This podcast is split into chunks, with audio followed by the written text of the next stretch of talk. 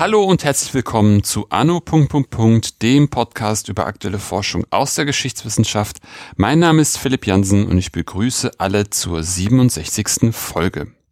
Spätestens um 1890 waren Lebensgemeinschaften und Liebesbeziehungen bürgerlicher Frauen in Deutschland und Schweden ein gesellschaftlich wahrnehmbares Phänomen. Es waren Frauen, die wirtschaftlich die Möglichkeit zu einem unabhängigen Leben hatten und sich bildungsbürgerlich begriffen. Über die Entstehung dieses Lebensmodells und über das Funktionieren in einer bürgerlichen Gesellschaft spreche ich heute mit Bianca Walter. Hallo Bianca. Hallo Philipp. Bianca, bevor wir ins Thema starten, kannst du dich einmal kurz selbst vorstellen? Gerne. Also, mein Name ist Bianca Walter. Ich bin als Historikerin eigentlich eher so eine Art spätberufene Quereinsteigerin. Ich habe äh, irgendwann Ende des letzten Jahrtausends mal angewandte Sprach- und Kulturwissenschaften studiert mit dem Schwerpunkt Übersetzen und Dolmetschen, Englisch, Deutsch und Französisch an der Uni Mainz-Germersheim und an der Kent State University.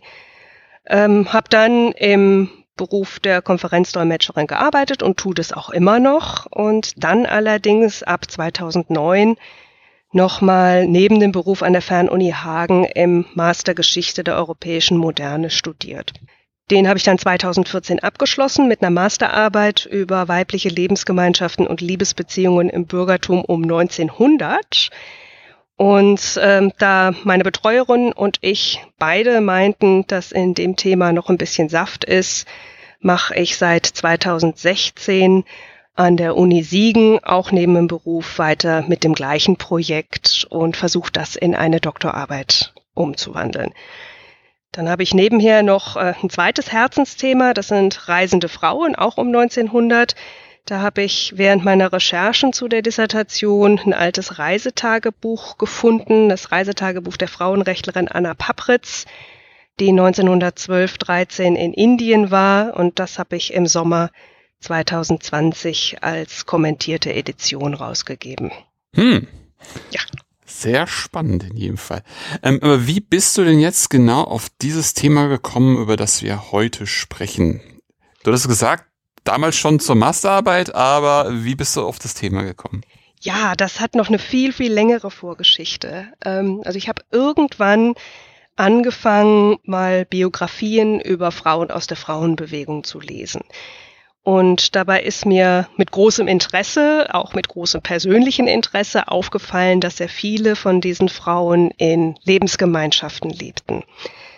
Ähm, je mehr ich las, umso mehr solcher Lebensgemeinschaften tauchten auf. Und nicht nur in der Frauenbewegung, sondern auch bei Wissenschaftlerinnen, Schriftstellerinnen, Künstlerinnen und so weiter. Und das hat mich so interessiert, dass ich dachte, na, für die Masterarbeit äh, ist doch da garantiert genug da, um dazu ein bisschen was zu machen, um diesen Lebensgemeinschaften mal so ein bisschen auf den Grund zu gehen. Und so kam ich eben zu dem Thema der Masterarbeit. Und ähm, der Schwerpunkt, den ich jetzt bei der Dissertation lege, ist, ähm, dass ich mir so ein bisschen anschaue, wie haben die Frauen diese Voraussetzungen für diese Lebensgemeinschaften und für dieses Lebensmodell geschaffen. Weil es gibt hm. natürlich schon einige Arbeiten zu dem Thema ähm, unter Fragestellungen, die, äh, die ich auch sehr spannend und interessant finde. Zum Beispiel, war, wie haben diese Frauen sich zum Homosexualitätsdiskurs positioniert, äh, etc. Äh, welche Bedeutung hatten diese Frauenbeziehungen für die Frauenbewegung? Ähm, da gibt's viele, viele unheimlich spannende Studien dazu. Und ich möchte es jetzt eben mal von der anderen Seite aufziehen und schauen, wie kam das Ganze jetzt eigentlich? Und wie haben diese Frauen sich ja, den, den Raum und die Möglichkeit erarbeitet, als höhere Töchter, die sie ja waren, diese Lebensmodelle zu leben. Mhm. Ja, super spannend. Das, das wird mich ja fast irgendwie zu der, zu der Einstiegsfrage führen, nämlich wie, wie, wie muss man sich das eigentlich vorstellen? Wie, wie sieht eine bürgerliche Frau oder das bürgerliche Mädchen zum Startpunkt deines Projekts aus? Wie muss man sich das vorstellen? Ja, äh, die Generation, die ich mir anschaue, das sind so mehr oder weniger die 1845 bis 1880 Geborenen. Wobei über die Zeit natürlich, das sind äh, 35, fast 40 Jahre, auch eine Entwicklung zu sehen ist. Aber wenn wir uns mal die Älteren in der Studie anschauen, da haben wir zum Beispiel Helene Lange, bekannte Frauenrechtlerin und Pionierin der Mädchenbildungsbewegung. Mhm. Die schreibt in ihren äh, Lebenserinnerungen auch äh, eine ganz interessante Passage über ihre Kindheit. Und das ist ein bisschen symptomatisch für, für diese Generation. Das sind Frauen, die zum Teil, sagen wir mal, als, als Kinder ähm, als kleine Kinder, so vor der Pubertät, äh, ganz gerne auch noch, äh, die durften durchaus noch draußen spielen, auch, auch mit Jungs spielen. Anna Papritz, die mit dem Reisetagebuch ähm, schrieb zum Beispiel, dass sie auch mit ihren Brüdern draußen Krieg gespielt hat und Soldatenlieder geschmettert hat. Aber das hatte spätestens mit einsetzender Pubertät ähm, ein, ein ganz, ganz drastisches Ende. Das Mädchen wurde ins Haus geholt und äh, ja auf ein Leben als Ehefrau und Mutter vorbereitet ist. Man muss sich also vorstellen, es gab für Mädchen damals, ähm, also es gab zwar Mädchenschulen, das waren die sogenannten Töchterschulen fürs äh, gehobene Bürgertum, wo allerdings die Frauen weder auf den Beruf noch auf ein späteres Studium vorbereitet wurden, sondern rein auf eine Zukunft als Ehefrau und Mutter. Dann äh, wurde Handarbeit gemacht, dann mhm. gab es Mädchenpensionate oder Pensionsjahre, äh, also die, ähm, und ja, Anna Papritz zum Beispiel schrieb, schrieb besonders eindringlich, als wie, ähm, wie, als welche Einschränkung sie das empfand, dass sie also plötzlich, äh, nur weil sie ein Mädchen war, ihre gesamte Freiheit verlor, ihr Bewegungsradius aufs Haus eingeschränkt wurde. Sie hat mal eine Ohrfeige dafür bekommen, dass sie das Wort Hosen ausgesprochen hatte von der Mutter, während den Jungen alle Streiche nachgesehen wurden. Das heißt, der, äh, der Radius dieser Mädchen, das waren alles ja Mädchen, ich schaue mir das gehobene Bürgertum an, die materiell durchaus in Komfort aufwuchsen, aber die einen sehr, sehr engen und stark kontrollierten Bewegungsradius hatten. Mhm.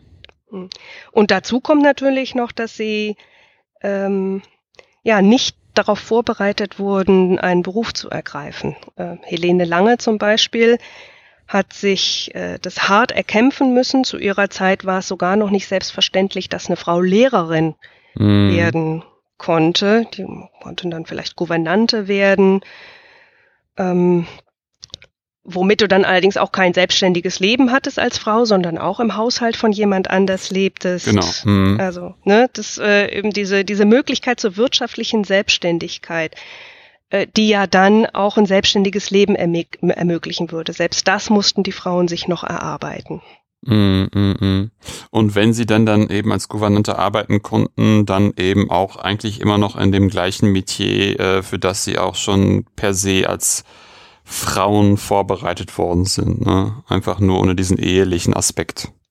Ja, die Gouvernanten, die waren dann teilweise auch richtig schon Hauslehrerinnen. Ah, okay. Äh, mhm. Aber, äh, aber auch das, also die Vorbildung dafür, das war alles nicht selbstverständlich, denn mhm. die ersten Lehrerinnen-Seminare, die wurden äh, im, ab dem so zweiten Drittel nee, letzten Drittel des 19. Jahrhunderts erst aufgebaut, unter anderem mhm. durch Helene Lange, die selber eine große Pädagogin wurde, mhm. aber auch kein Lehrerinnenseminar besucht hatte, weil es einfach in ihrer Umgebung keins gab. Sie hat sich das mehr oder weniger selbst beigebracht suchte sich dann ihre Wege, ging nach Frankreich, äh, nee, ins Elsass, war damals nicht Frankreich, mhm. in ein Pensionat und äh, brachte sich mehr oder weniger das Lehrerin sein selbst bei bis sie dann in Berlin eine Seminarklasse aufbaute mhm. äh, und an einer Mädchenschule, die, die es dort schon gab, also die wurde dann erweitert um eine Lehrerinnen-Seminarklasse, um dann überhaupt auch erstmal diese Jobmöglichkeiten zu schaffen für andere mhm. Frauen. Mhm.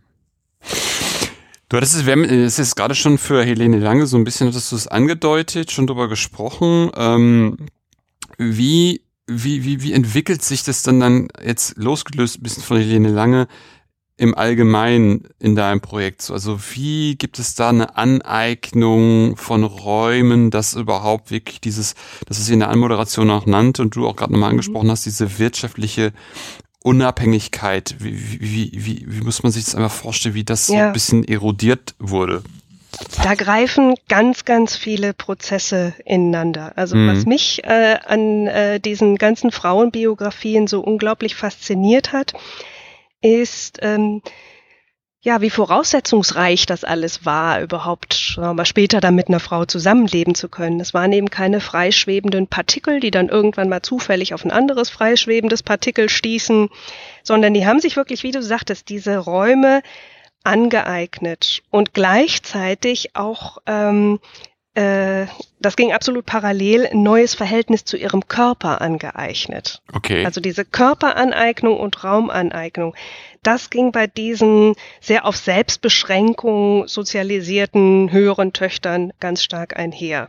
Mhm. Ähm, dann nehme ich jetzt doch mal wieder ein konkretes Beispiel, nämlich die Anna Papritz, an der lässt sich das super sehen. Mhm. Die hat, äh, die war nicht auf dem Lehrerinnenseminar, das war eine Gutsherrentochter, die ähm, ja, wo die, die Familie war wohlhabend und da hieß das, die soll, braucht keinen Beruf und sie hätte auch, äh, ja, sagen wir mal, damit einer anderen Frau für ihr Empfinden nur einen Platz weggenommen, also einen Arbeitsplatz weggenommen. Ähm, sie hat, ähm, also ist wirklich, ist sehr, sehr streng erzogen worden. Ähm, mit, weiß ich nicht, auch Handarbeit und wie gesagt mit Ohrfeigen dafür, dass sie das Wort Hosen ausgesprochen hatte und so weiter. Und sie stieß dann irgendwann schon relativ spät ähm, zur Frauenbewegung. Also das heißt, sie, sie sah plötzlich, ähm, über eine Reise nach England bezeichnenderweise, dass es auch in Deutschland und zwar in ihrer direkten Nachbarschaft Frauen gab, die genauso dachten und genauso litten und die gleichen Anliegen hatten wie sie. Mhm. Davon hat sie offenbar als behütete Haustochter äh, mittlerweile schon in den 30ern äh, die auch chronisch krank war, was auch noch dazu kam, dass sie wahrscheinlich relativ wenig aus dem Haus kam, anscheinend überhaupt nichts mitbekommen. Mhm. Und in diesem Moment, als sie mit Mitte 30 auf diese Frauenbewegung stieß, mhm. das war 1895, da merkt man an ihrem Tagebuch richtig, was da in ihr passiert und was sich da alles löst. Mhm. Ähm, sie lernt 1899 mit, mit 38 Jahren, lernt sie Fahrrad fahren. Okay. Sie krass, ja. äh, ging, ja, sie ging in diesem gleichen Sommer 1899. Und wie gesagt, als, als Frau, die ständig unter Beschwerden zu leiden hatte, auf eine Wanderung ähm, von insgesamt, ich glaube, 21 Marsch- und zwei Ruhetagen, wie sie es selber beschreibt, über die Alpen. Mhm. Also sie machte, ähm, unternahm alleine äh, eine Wanderung durch Österreich, Südtirol, Schweiz, ähm, von Patenkirchen bis nach Fietsch im Wallis, glaube ich, was so ungefähr 500 Kilometer wahrscheinlich waren. Mhm. Ähm, und auch das finde ich ganz bezeichnend. Äh, sie, äh, sie erlebt körperliche Leistungsfähigkeit gleichzeitig mit Raumerschließung. Also sie nutzt diesen ständig von Beschwerden geplagten Körper um sich, um, um einerseits Kraft und Leistungsfähigkeit zu erleben und andererseits um sich Raum zu erschließen. Genauso war es mit dem Fahrradfahren. Sie ging dann mit ihren Freundinnen aus der Frauenbewegung auf Radtouren mhm. und schreibt, äh, sie, normalerweise hat sie eine sehr trockene Schreibe, aber sie schreibt in den begeistertsten Tönen über diese famosen Radtouren, die sie da mhm. in die Uckermark unternimmt. Und, und, und du merkst richtig, da holt sie im Alter von fast 40 Jahren nach, was den Brüdern äh, schon in der, während der Pubertätszeit vergönnt war. Also mhm. die in den Ferien Freunde mit nach Hause brachten und mit denen die Gegend um, durchstromerten, das holten die Frauen alles zusammen nach. Und da sieht man gerade bei Anna Papritz, die äh, so ein summarisches Tagebuch hinterlassen hat, äh, wirklich, wie sich da die Knoten lösen. Und gleichzeitig äh, mit diesem neuen Freundeskreis ähm, findet sie in diesem Freundeskreis dann auch die eine welche, nämlich die zehn Jahre jüngere Margarete Friedenthal, mit der sie dann den Rest ihres Lebens verbringen sollte. Mhm. Mhm. Mhm. Mhm. Also schon interessant, wie wieder wieder ähm, um die Frauen herum so Mauern errichtet werden, ähm, in denen sie dann irgendwie leben und dann durch Zufall diese Mauern überschreiten und dann doch äh, sich sehr schnell ja so Netzwerke einfach bilden ne? und sich Frauen zusammenschließen, treffen und auf einmal feststellen, oh, wir haben ja die gleichen Fragen, Anliegen, Bedürfnisse. Ähm, lass uns doch mal eine Fahrradtour machen durch die Uckermark. Das finde ich irgendwie sehr, sehr spannend. Weil ja vor allem, weil ich mir so vorstelle, äh, Frauen und Fahrrad ist ja auch äh, so eine Sache für sich, ne? Also es wird wahrscheinlich ähnlich doch also kodiert sein wie, wie dieses Ding beim Reiten, dass es dafür extra dann diesen Frauensattel gibt. Oder? Ja, Fahrradfahren im Damensattel ist natürlich schwer. nein, nein, mir ist aber, schon klar, aber. nee, ja, aber du hast recht. Also ich würde sogar sagen, der Weg zum Frauenwahlrecht führte übers Fahrrad. Mhm. Das, ähm, die, ähm, das Radfahren war ähm, um 1900 ja schon so eine Art Volkssport. Es gibt ähm, Radwanderführer äh, durch die Mark Brandenburg aus den 1890ern, die sind ähm, wirklich klasse. Und ähm, es war auch immer schon ein Frauensport. Also alle Fahrradhersteller hatten Damenräder im Angebot. Mhm. Die waren natürlich überhaupt nicht billig, aber das war tatsächlich, also ähm, das wurde auch teilweise empfohlen von so äh, Wander- und Radfahrpionieren, dass äh, durchaus auch Frauen ne, wandern und Fahrrad fahren sollten äh, oder von ihren Gatten mitgenommen werden sollten, wie es bei manchen steht.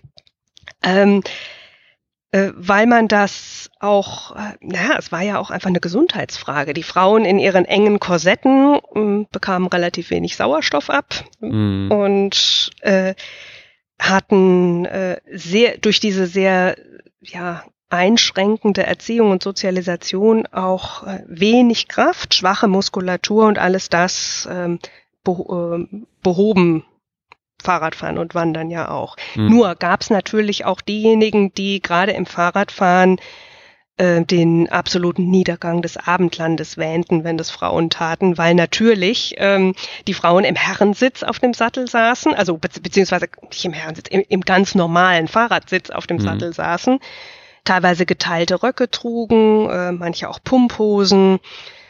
Und äh, da sahen also einige schon Deutschland dem moralischen Niedergang geweiht, als sie das dann immer mehr sahen. Genau, genau, genau. Das war nämlich meine Frage, weil nämlich das ja, das ja genau, genau die Problematik sozusagen oder das Ding ja irgendwie ist mit eben diesen, dieser neuen Mode, die dann ja auch irgendwie zwangsläufig kommen muss, wenn man nicht die ganze Zeit das Kleid irgendwie in den in den äh, mhm. im Antrieb des Fahrrads irgendwie haben möchte.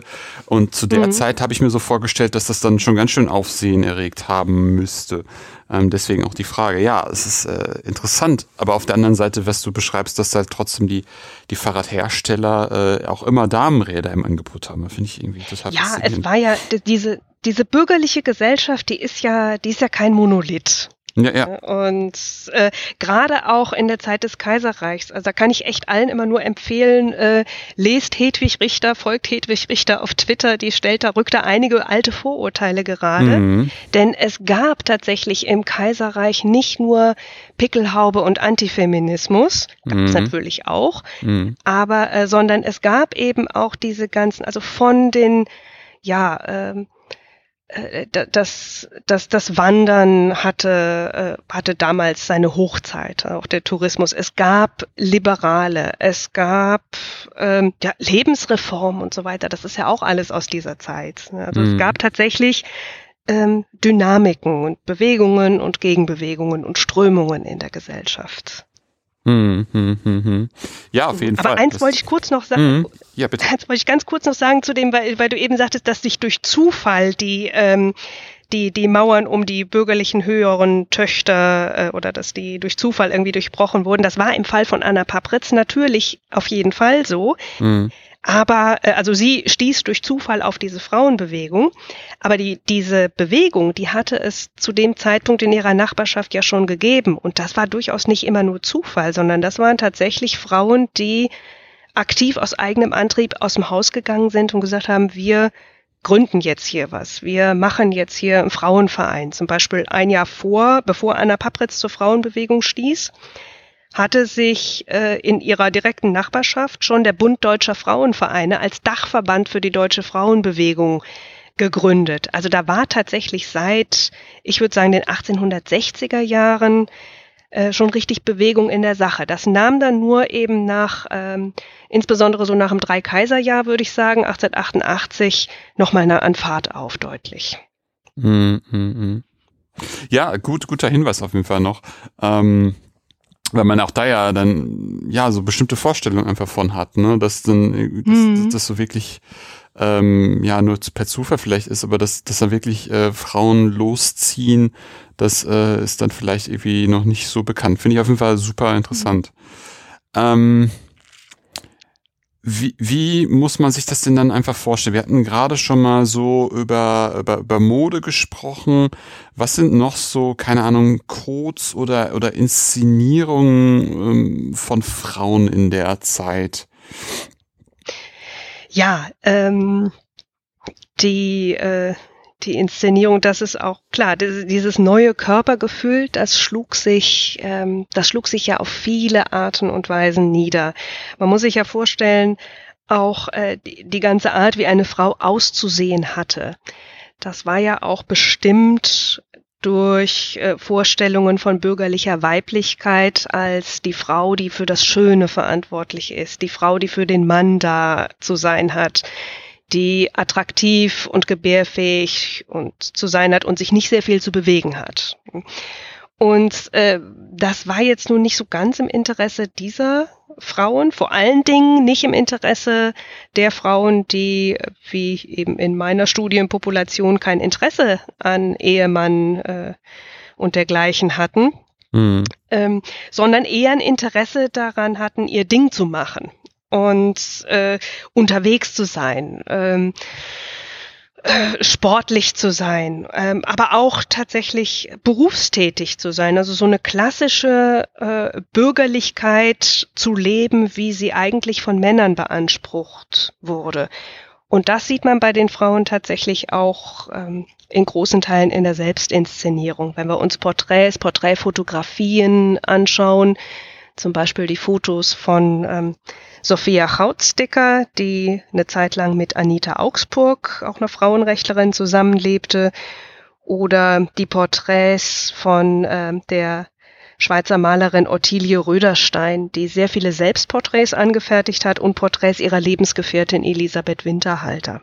Mhm. Da sieht man ganz wunderschön, äh, was die Frauen da kommunizierten und auch was sie aneinander schön fanden. Das geht teilweise so ein bisschen ähm, weg von dem klassischen Schönheitsideal, das medial vermittelt worden war. Äh, wir sehen zum Beispiel, dass äh, die ähm, diese eng geschnürten Korsette, die verschwinden natürlich. Mhm. Die verschwinden nicht nur bei frauenliebenden Frauen, das ist ganz klar. Also vieles, was ich hier sage, das, äh, das betrifft ja nicht nur Frauen, die dann nachher sich entschieden, mit Frauen zusammenzuleben, sondern äh, überhaupt auch andere Frauen, die auf irgendeine Art und Weise ähm, ausbrechen wollten. Also ja. ich habe jetzt diese Population als Beispiel, aber das soll jetzt nicht heißen, dass das, was ich über die erzähle, nur für die galt.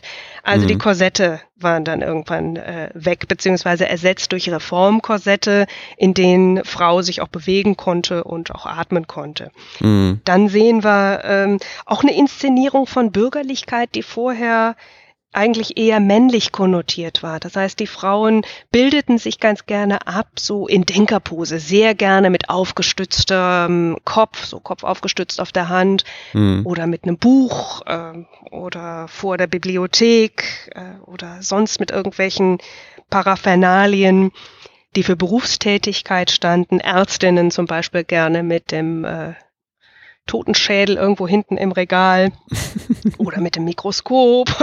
also mhm. einfach solche Attribute, die äh, Schaffenskraft und Berufstätigkeit kommunizieren.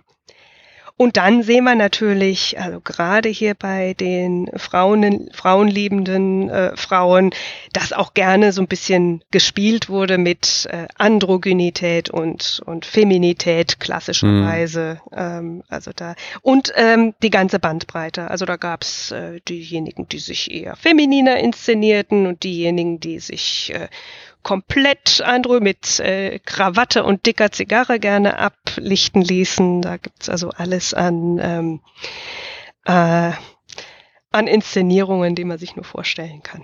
Mm. Und, und, und wie gut hat diese, diese Raumaneignung jetzt funktioniert? Wir hatten es vorhin ganz am Anfang nochmal bei Helene Lange gesagt, so dieser, dieser, dieser lange, dieser lange Atem, der auch irgendwie da sein muss, um, um Wege mhm. zu finden, ähm, dass eben auch, was du gesagt hast mit den Partikeln, dass es also sozusagen nicht so ist, es, es, es gibt Zufälle, sondern es ist schon hartes Erarbeiten von diesen Räumen ja. und auch von diesen Körpern. Ähm, wie, wie geht es dann, wie, wie, wie geht es dann weiter? Wie muss man sich das vorstellen? Also, das war eine Erfolgsgeschichte. Das hat wirklich gut funktioniert. Die Frauen haben sich die Räume genommen, sie haben sie sich äh, ähm, Frauenclubs gegründet, Frauenvereine. Ähm, dann teilweise, wir dürfen ja nicht vergessen, wir reden von äh, bürgerlichen Frauen, die materiell auch privilegiert waren. Und sie haben das auch dazu genutzt, sich ähm, eben auch mit ihrem ganz realen materiellen Kapital auch Räume zu schaffen, indem sie sich teilweise sehr große Häuser gebaut haben äh, indem sie allerdings auch, und das muss man auch mal dazu sagen, nicht nur diese Räume für sich selbst geschaffen haben, sondern immer auch äh, für andere Frauen. Mhm. Also äh, da gab es zum Beispiel ein, äh, da gibt es ein Beispiel aus Schweden, äh, worauf ich ja auch ein bisschen gerne schaue. Äh, da war ein Frauenpaar, eine Bildhauerin und eine Historikerin adliger Herkunft, Sigrid Blomberg und Sigrid Leonhüvelt die haben wirklich so eine Art Frauenferienort aufgebaut. Also mhm. die haben sich eine, äh, wo draußen auf dem Land äh, nach klassisch schwedischer Manier ein Ferienhaus gekauft und da drumrum mehrere Holzhütten gebaut, wo Freundinnen, Frauen aus der Frauenbewegung, Bekannte dann auch immer mal so ein bisschen Freizeit verbringen durften. Also man schaffte die Räume auch füreinander. Äh, oder noch ein Beispiel, die Schweizer Ärztin Caroline Farner, die ein äh, Sanatorium für Frauen gegründet hat. Also es waren alles so Räume, in denen Frauen sich zurückziehen konnten, erholen konnten oder einfach auch nur frei sein konnten von dem als kontrollierend empfundenen männlichen Blick. Und ähm, das hat wunderbar eigentlich funktioniert. Es gab natürlich Gegenwind auch äh, insbesondere als, wie du schon zu Anfang sagtest, die Frauen immer sichtbarer wurden. Also mhm. ab 1890, ähm, sagtest du ja, wurden sie sichtbarer. Und ab 1900, 1910, als dann auch ähm, die Frauenbewegung immer mehr auch erreicht hatte, um, also sagen wir mal, Zwischenziele erreicht hatte, und mehr und mehr Männer das Gefühl hatten, dass ihnen da so ein bisschen die Fälle wegschwimmen und sie am Ende womöglich noch das Wahlrecht äh, haben könnten, die Frauen. Ähm, ja, also in diesem Zuge entstand äh, auch ein immer größerer Antifeminismus, der sich insbesondere auch gegen die, ja wie gesagt, sehr vielen frauenliebenden Frauen aus der Frauenbewegung richtete. Und da wurde versucht, den Frauen diese Räume wieder eng zu machen. Mhm. Das hat teilweise funktioniert, ähm, indem die Männer versucht haben und das teilweise auch geschafft haben, ähm, den, den Blick, so, so, eine Art, so, so einen voyeuristischen Blick auf die Sexualität der Frauen zu lenken. Weil da mhm. konntest du natürlich eine bürgerliche Frau oder eine Frau, die in der Öffentlichkeit, in der bürgerlichen Öffentlichkeit wirkte, da konntest du sie packen. Mhm. Das war ihre Ehre, das war ihre Glaubwürdigkeit und ne, ihre Respektabilität. Mhm. Ähm, allerdings hatten die Frauen da auch wieder Gegenstrategien und äh, die würde ich sagen, die waren eigentlich erfolgreicher letztlich als die Versuche, die Frauen wieder aus der Öffentlichkeit zu entfernen. Mhm. Also sozusagen der Gegenwind hat dazu geführt, dass, dass, dass Frauen noch bessere Wege und Mittel gefunden haben, äh, dem zu begegnen und sind dadurch dann einfach noch, äh, noch, noch, noch weiter vorangekommen in ihren eigentlichen Bestrebungen als zuvor. Es ist auch echt ein spannendes, äh, spannendes, ja. äh, ja, viele haben sich einfach auch viele haben sich einfach auch geweigert, über diese Stöckchen zu springen. Ja, ja. Also äh, Helene Lange zum Beispiel, ähm, die hat sich überhaupt nicht davon beirren lassen, dass sie in einem großen dicken Traktat, den habe ich hier auch stehen, das heißt, ähm, ist von einem Herrn äh, Erhard Eberhard, äh, und das ist kein Pseudonym, der heißt wohl wirklich so. Und der hat geschrieben, die ähm, die erotischen Grundlagen der Frauenemanzipation. Mhm. Also er ist der Meinung, dass diese ganze Frauenemanzipation eigentlich mehr oder weniger zwei Gründe hat, nämlich den weiblichen Sadismus und den Tribadismus, also Lesbianismus. Mhm. Da hat er dann auch einige Frauen genannt, äh, die er da in dieser Hinsicht für besonders verdächtig äh, hielt. Mhm. Helene Lange war da unter anderem auch dabei und die hat das komplett an sich abtropfen lassen. Mhm. Und das hat in ihrem Fall auch funktioniert.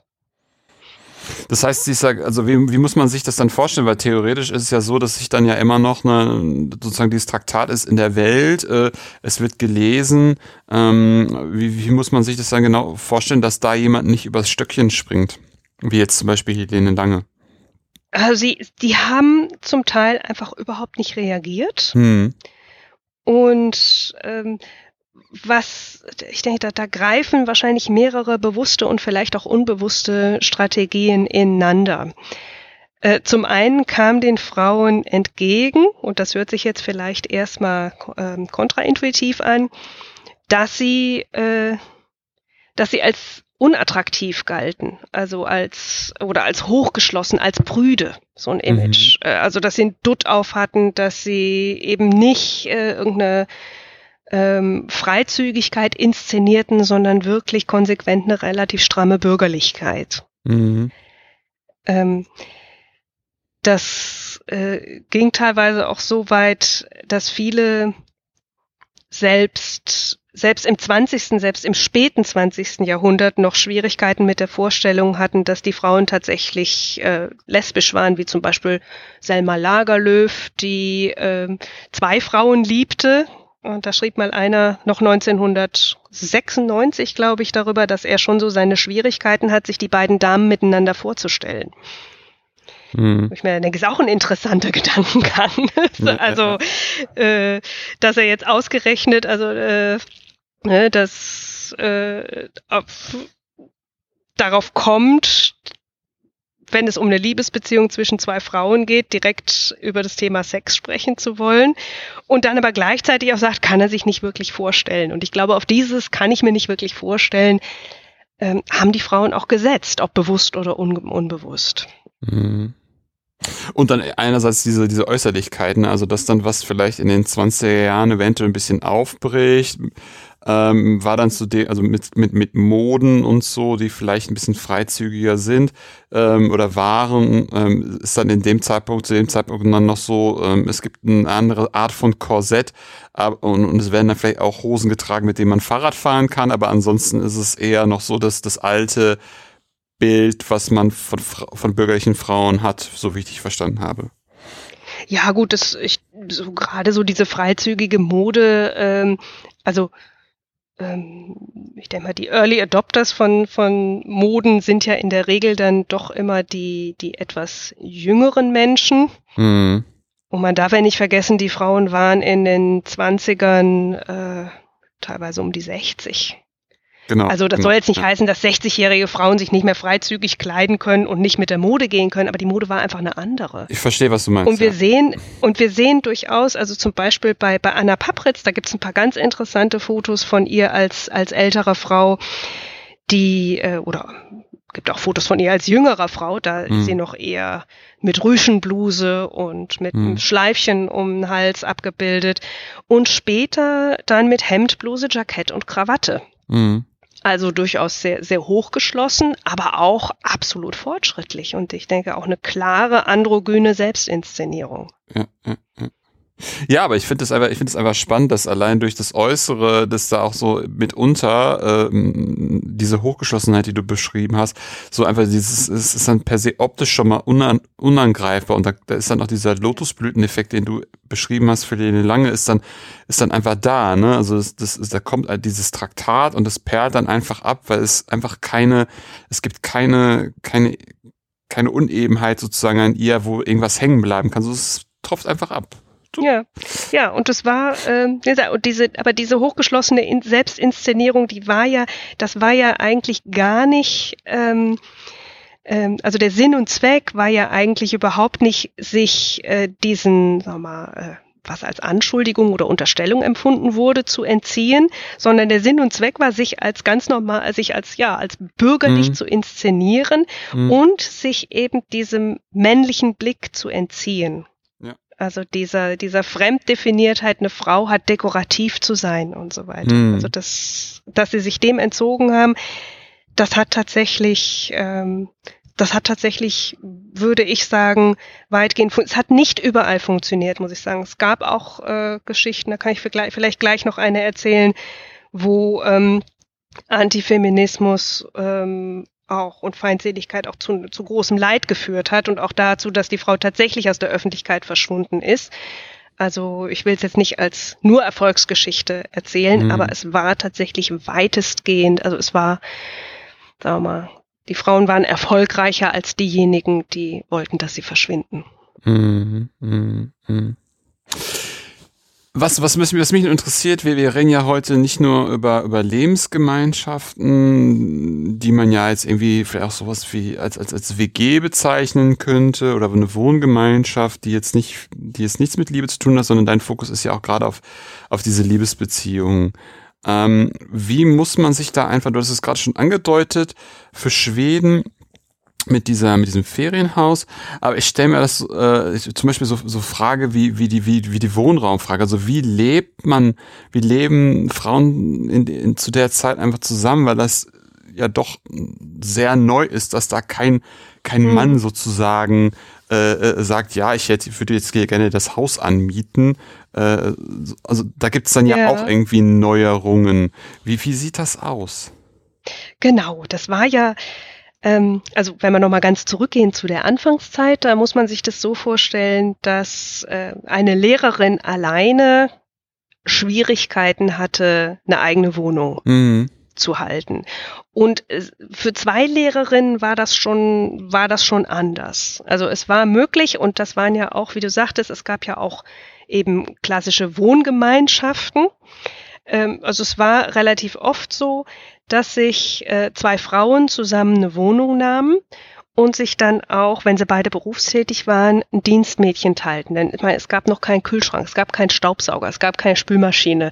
Eingekauft mhm. werden musste jeden Tag. Äh, Kochen war viel Arbeit und so weiter. Das heißt, ohne, ähm, also ein bürgerlicher Haushalt ohne ein Dienstmädchen oder zumindest ohne stundenweise Hilfe war nicht zu machen. Und ähm, eine allein hätte sich das nie leisten können, zu zweit ging das schon eher. Und da gibt's tatsächlich auch ähm, äh, für, für beide Räume, die ich mir anschaue, für Deutschland und für Schweden, ähm, Ratgeber. Also das wurde in der Presse auch so besprochen und auch empfohlen. Luise Otto zum Beispiel hat 1890, also Luise Otto Peters, die Frauenrechtlerin, die damals schon recht betagt war, hatte äh, einen Artikel geschrieben, in den neuen Bahnen, das war die Zeitschrift des Allgemeinen Deutschen Frauenvereins, dass das ähm, doch eine sehr gemütliche und kostengünstige Variante wäre, dass zwei Frauen sich einfach zusammen eine Wohnung teilen. Mhm. Und ähm, ja, gesellig wäre es auch und ist doch nett. Und wenn eine mal krank ist, ist die eine die zarteste Pflegerin der andere. So ungefähr hat sie es geschrieben. Und in Schweden war es ähnlich. Da erschien 1904 ein ähm, so ein kleines Büchlein, das hieß, äh, deutsch übersetzt, eigenes Heim, die äh, Eigenheimfrage der unverheirateten Frau. Und da empfiehlt sie auch genau das, dass zwei Frauen sich zusammentun. Also das war dann, das war durchaus möglich. Und wie gesagt, dadurch, dass ähm, bei Frauen ja anders als bei Männern nicht unterstellt wurde, nicht, also zumindest nicht sofort unterstellt wurde, dass sie sexuell intim miteinander waren, mhm. äh, konnten sie das auch relativ unbehelligt tun. Und selbst wenn ihnen das unterstellt worden wäre, war ja ähm, in Deutschland äh, weibliche Homosexualität nicht strafbar. In Schweden mhm. schon, wurde alle, in Österreich übrigens auch. Ähm, mhm. Aber wie gesagt, solange der Schein der Respektabilität äh, gewahrt blieb, das war natürlich in Deutschland auch wichtig für, für Lehrerinnen auf jeden Fall, denn ähm, ob sie nun dafür in den Knast kamen oder nicht, ihren Job hätten sie allemal verloren wahrscheinlich und die Lebensgrundlage. Ähm, aber wie gesagt, es war möglich für zwei Frauen zusammen zu, zu leben. Bei manchen war es natürlich so, dass sie da nicht alleine lebten, denn es war vielleicht noch eine Mutter oder eine Schwester dabei. Äh, Selma Lagerlöf zum Beispiel hat lange mit ihrer Mutter zusammengelebt, Anna Papritz auch. Mhm. Ähm, und in dem Fall war es dann so, dass die jeweilige Lebensgefährtin nicht auch mit im Haus, die hatte ihre eigene Wohnung. Also Margarete Friedenthal zum Beispiel, die hatte immer ihre eigene Wohnung, nachdem die Eltern verstorben waren. Also zuerst lebte sie noch bei den Eltern um, in einer großen Villa am Tiergarten mhm. in Berlin und äh, dann in ihrer eigenen Wohnung in der Derflinger Straße, auch im Berlin Tiergarten, mit äh, je nach, ja, ich glaube, zwei Hausmädchen hat sie gehabt, aber auch eine relativ große Wohnung. Und dann wurde sich, wie gesagt, gegenseitig besucht. Anna Papritz hatte da ein, ein regelmäßiges Gästezimmer. Und ähm, später zog Anna Papritz dann in eine eigene Wohnung, auch mit einem Hausmädchen. Und erst später, als die beiden Frauen ihr komplettes Vermögen verloren hatten, zogen sie zusammen in eine Wohnung. Ähm, also die hatten eigentlich gar nie den Drang zu einer gemeinsamen Wohnung.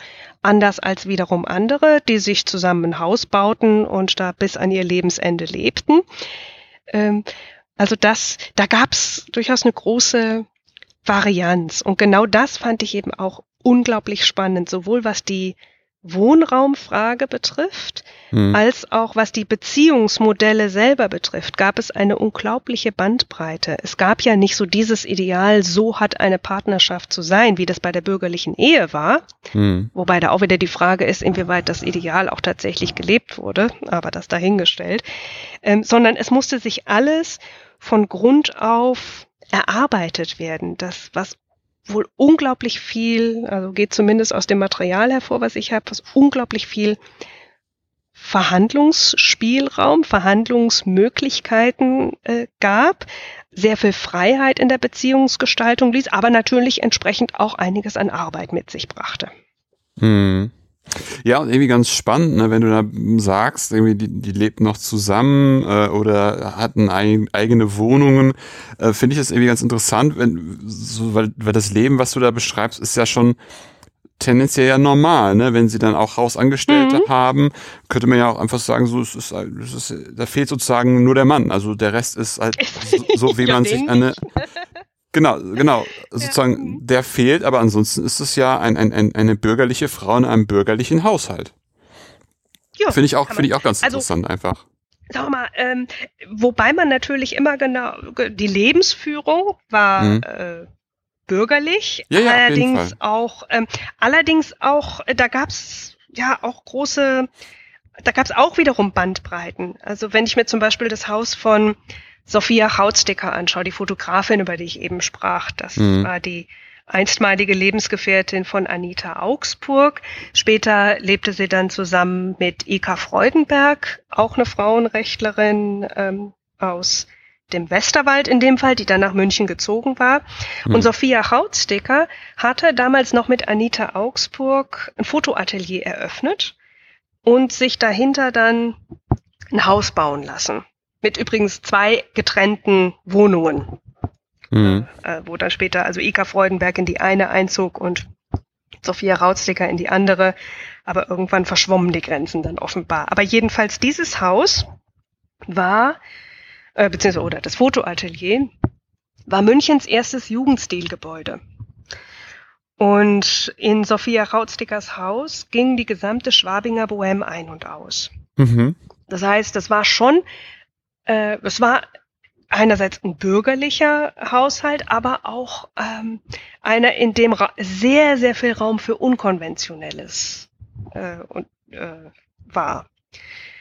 Was natürlich bei äh, bürgerlichen Familien und in bürgerlichen Salons äh, teilweise auch so praktiziert wurde. Aber wie gesagt, da gab es eben nicht nur diese eine Bürgerlichkeit, also um, weiß ich nicht, um vier Uhr gibt's Essen und mhm. äh, alles nach strengen Regeln und mhm. Repräsentationsgepflogenheiten äh, und so weiter, sondern da gab's eben auch eine große Bandbreite von ja, von ganz konservativ bis hin zu sehr, sehr liberal. Mhm. Ja, ich, ich finde einfach nur auch wieder da die Spannbreite, was sich halt auch so fasziniert, finde ich einfach sehr, sehr interessant. Ne? Also, dass da wirklich von mhm. bis es alles irgendwie gab ja. und eben halt, ja. wie das auch gerade am Ende nochmal so Fazit ähnlich zusammengefasst ist, halt auch, auch kein den einen Weg, sondern halt einfach jede Konstellation halt für sich, äh, sich, sich eine, sich was erarbeitet, was passt, was funktioniert oder ist vielleicht sogar im Zweifelsfall dann auch nochmal angepasst und verändert. Kann ja auch alles irgendwie, irgendwie sein. Wir haben jetzt irgendwie auch immer wieder so über, über die Außenwelt gesprochen und, und, und, und Antifeminismus auch kurz ange, angedeutet.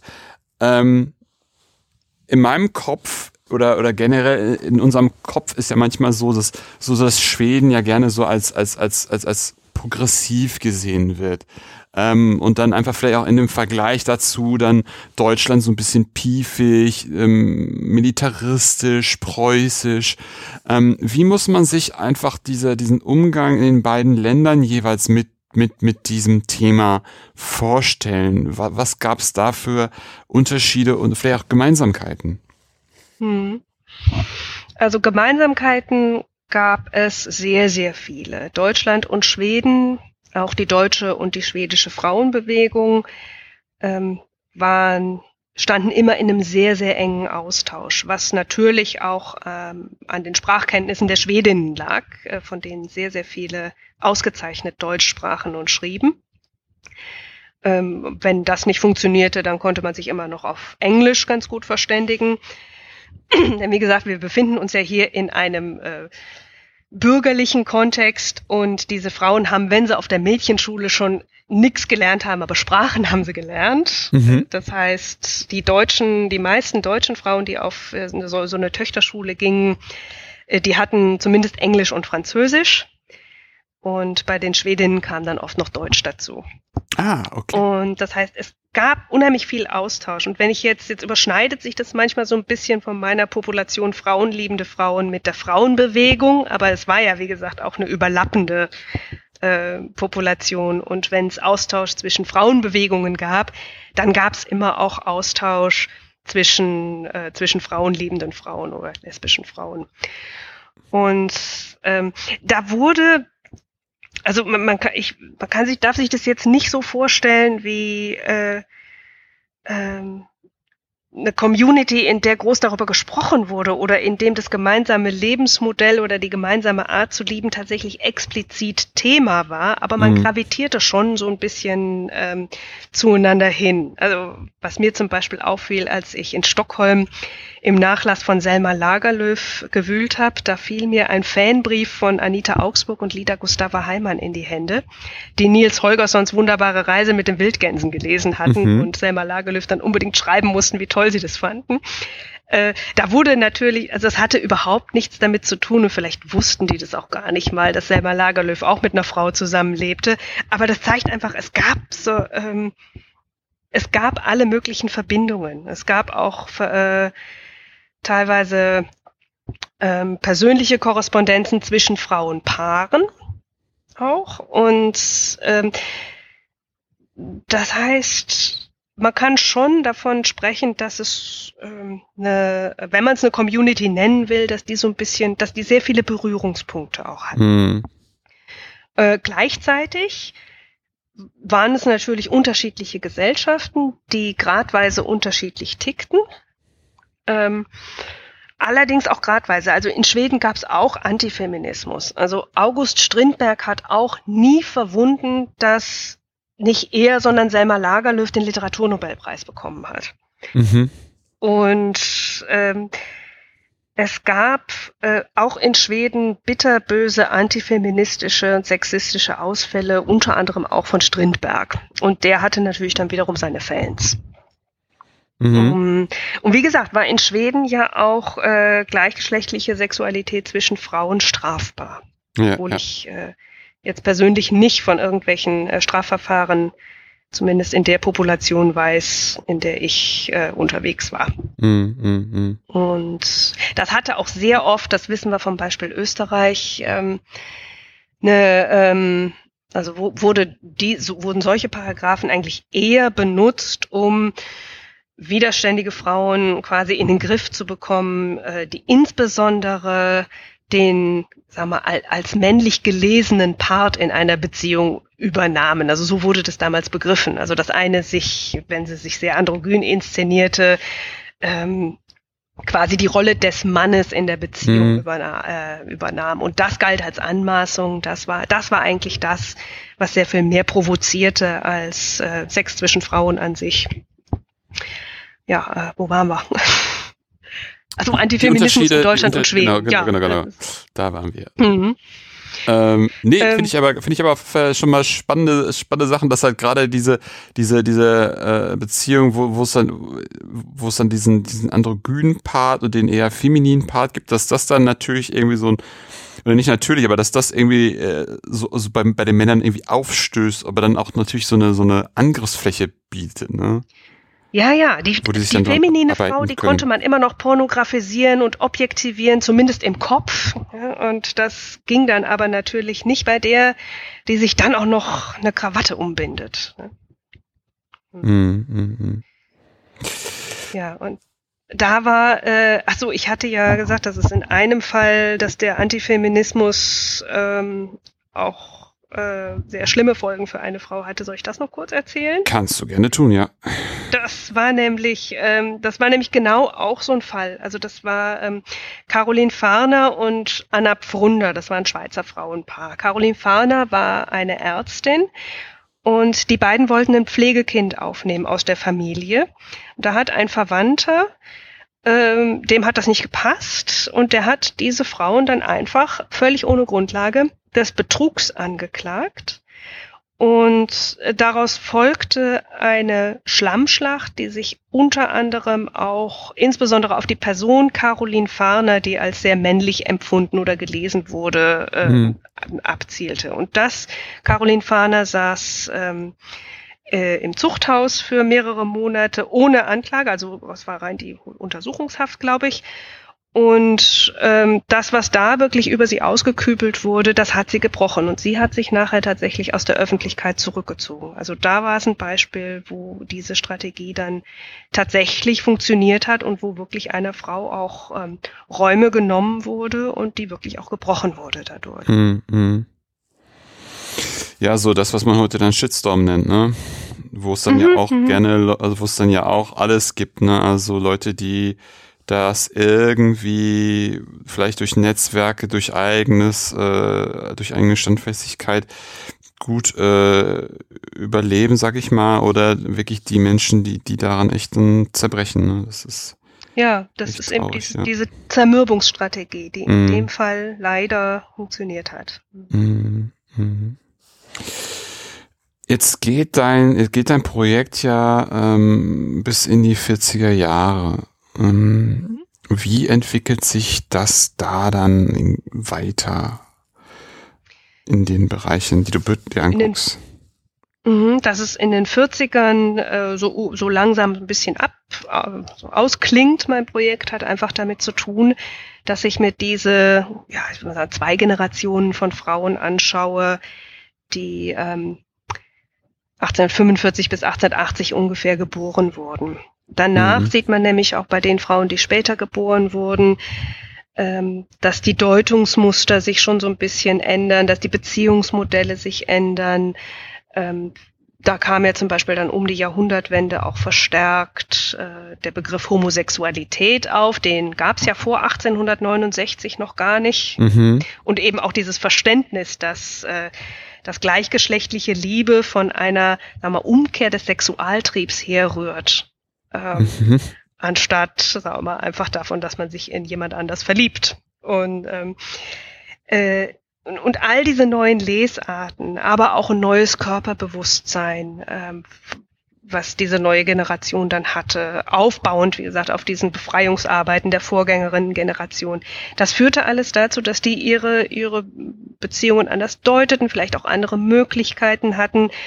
Ähm, es kamen dann auch, und das ist ganz, ganz spannend, nach den ähm, Großbürgerinnen, die ich mir angeschaut habe, auch die Kleinbürgerinnen und die Arbeiterinnen immer mehr äh, dazu, die also ihre Beziehungen dann auch öffentlich lebten, auch mit einem eigenen Selbstverständnis, in den Zwanzigern dann als lesbische beziehungsweise homosexuelle Frauen ganz explizit, ähm, die ja auch erst nach und nach und auch etwas später als die großbürgerlichen Frauen die Möglichkeit zum wirtschaftlichen, selbstständigen Leben hatten. Man darf nicht vergessen, der Gender Pay Gap war um die 50 Prozent damals. Also Frauen verdienten etwa die Hälfte von Männern, äh, mhm. bekamen die Hälfte von Männern. So. Mm, mm. Und ähm, das heißt, äh, ich schaue mir eben diese Generation an, so grob gesprochen von äh, Helene Lange 1848 bis äh, ja Gertrud Bäumer, witzigerweise, Helene Langes Lebensgefährtin, ist dann so mit eine der jüngsten. Eine habe ich noch, die ist noch jünger, das ist eine Schwedin, eine Publizistin namens Clara Johansson. Und äh, und diese Generation, die schaue ich mir dann so ein bisschen an und die wurden ja dann in den 40ern auch so ein bisschen älter. Und mit diesen Altersjahren endet dann das Projekt, auch eben mit einem Ausblick dann auf die Frauen, die danach kamen. Hm, hm. Spannend, spannend, spannend. Wenn wir, ja, ich, ich das, das hätte mich jetzt auch sehr gewundert, wenn du jetzt nicht das bejaht hättest. Ähm, oh, es was könnten wir der Hörerinnenschaft empfehlen, um sich die Zeit irgendwie zu überbrücken, bis dein Buch dann irgendwann auch äh, veröffentlicht wird, wenn man, wenn Mann, Frau sich da jetzt in das Thema ein bisschen einlesen will, was ich halt super, super spannend finde, worüber wir heute hm. gesprochen haben. Ja, es gibt ein paar ähm, schöne und ich finde auch immer noch lesenswerte Überblickswerke. Die meisten kommen aus den USA und haben dann dementsprechend auch einen Schwerpunkt auf ähm, britische und amerikanische Frauen. Die erste, die darüber geschrieben hat, äh, war Lillian Faderman mit äh, ihrem Buch Köstlicher als die Liebe der Männer heißt es auf Deutsch, auf Englisch Surpassing the Love of Men. Das ist ein ziemlich dicker Wälzer, der ist in manchen Stellen ein bisschen in die Jahre gekommen und manchen Interpretationen würde ich mich auch nicht anschließen wie ähm, zum Beispiel, dass äh, Lillian Faderman sehr stark darauf abhebt, dass das alles romantische Freundschaften waren, eher als ähm, auch körperliche Liebesbeziehungen. Aber wie gesagt, es ist ein, ein schönes Panorama was auch mal aufzeigt, wie unglaublich viele Beziehungen zwischen Frauen es gegeben hat in der Zeit. Für äh, Deutschland gibt's äh, viele spannende Einzelbiografien von Frauen, die in Frauenbeziehungen lebten. Da gibt's zum Beispiel, ich gucke gerade mal auf mein Bücherregal, also als allererstes sehe ich die ähm, Biografie von Anna Papritz, von Kerstin Wolf vom Archiv der deutschen Frauenbewegung. Dann gibt's äh, ein wunderbares Buch von Christiane Leidinger, keine Tochter aus gutem Hause, über Johanna Elberskirchen. Die ist nun so ein bisschen am Rande der Bürgerlichkeit angesiedelt. Das ist eine Frau, mhm. die sich tatsächlich als homosexuell auch begriff mhm. und beziehungsweise auch identifizierte. Und ähm, ja, also da gibt's, da gibt's wirklich unzählige. Wer ein bisschen Inspiration möchte nach Personen, nach denen man schauen kann, kann sich auch gerne auf meiner Internetseite umschauen. Mhm. www.biancawalter.de, Bianca mit C und Walter mit TH, alles in einem Wort. Ähm, da habe ich einen Blog, da stelle ich einige Frauen vor und ähm, ja, das ist soweit das, was mir spontan jetzt dazu einfällt. Ja, würde ich auf jeden Fall dann auch nochmal verlinken, den Blog als auch äh, die Bücher, die du genannt hast, dass, dass die jetzt dann auch, äh, wenn Menschen dabei sind, die was lesen wollen, das auch sehr schnell irgendwie finden. Ähm, hättest du denn auch noch eine Gastempfehlung für mich? Eine Gastempfehlung, also jemanden, den du mal inter, äh, den ich gerne mal bei dir interviewt hören würde. Genau, genau, genau. Ja. Ähm, also ich habe das jetzt natürlich mit überhaupt niemandem abgesprochen, aber ich finde, dass zwei Leute eine ganz, ganz super spannende Forschung machen, ähm, wo ich mich riesig drauf freue, dann irgendwann mal mehr von denen zu lesen. Das eine ist die Susanne Wosnitzka, die über Komponistinnen arbeitet, mhm. twittert unter Donauschwalbe und hat auch eine Website. Und ähm, die andere, ein anderes spannendes, super spannendes Projekt, auf das ich mich riesig freue, das mir jetzt sehr spontan einfällt, ist die Biografie von einer sehr, sehr unbekannten Frauenrechtlerin und leider viel zu unbekannten Frauenrechtlerin, Dorothee von Felsen, die von äh, Mirjam Höfner geschrieben wird gerade. Und äh, noch, ein, noch ein drittes Projekt, ähm, von äh, Laura Baumgarten, die äh, das Instagram-Projekt Frau Abgeordnete, die twittert mhm. und instagrammt über die weiblichen Abgeordneten der Nationalversammlung und der ähm, äh, und des Reichstags. Und ich hoffe, von den drei ist mir jetzt keine böse, dass ich sie so ungefragt hier einfach genannt habe, aber sie machen einfach so wahnsinnig spannende Projekte. Ja, ich würde sie auch in jedem Fall einfach unverbindlich anfragen und dann können sie immer noch zusagen oder absagen. Das ist ja alles äh, mhm. gar nicht so mit Verhaftungen verbunden. Jo. Ähm, ja, Bianca, das war auf jeden Fall ein super äh, spannender äh, Einblick in dein Projekt. Ähm, ich habe wieder echt sehr viel gelernt, sehr viele äh, Schattierungen wieder festgestellt, ähm, die man vielleicht vorher auf den ersten Blick nicht so wahr, wahrnimmt oder wahrgenommen hat. Das fand ich auf jeden Fall sehr schön, da nochmal ein bisschen das auszuleuchten. Vielen Dank auf jeden Fall dafür. Ähm, das war sehr, sehr interessant. Ja, ich danke dir ganz herzlich. Es hat einen Riesenspaß gemacht. Das freut mich. Ja, und das war's auch für heute bei Anno. Wenn es euch gefallen hat, empfehlt den Podcast gerne weiter. Ihr könnt ihn übrigens über iTunes, Spotify oder eine Podcast-App eurer Wahl abonnieren und hören. Wenn ihr mich auch unterstützen wollt, findet ihr auf der Webseite einen Spendenbutton zu PayPal. Wenn ihr selber forscht und über euer Projekt sprecht, sprechen wollt, kontaktiert mich einfach per Mail oder Twitter. Ansonsten hören wir uns bald wieder. In diesem Sinne, auf bald und tschüss.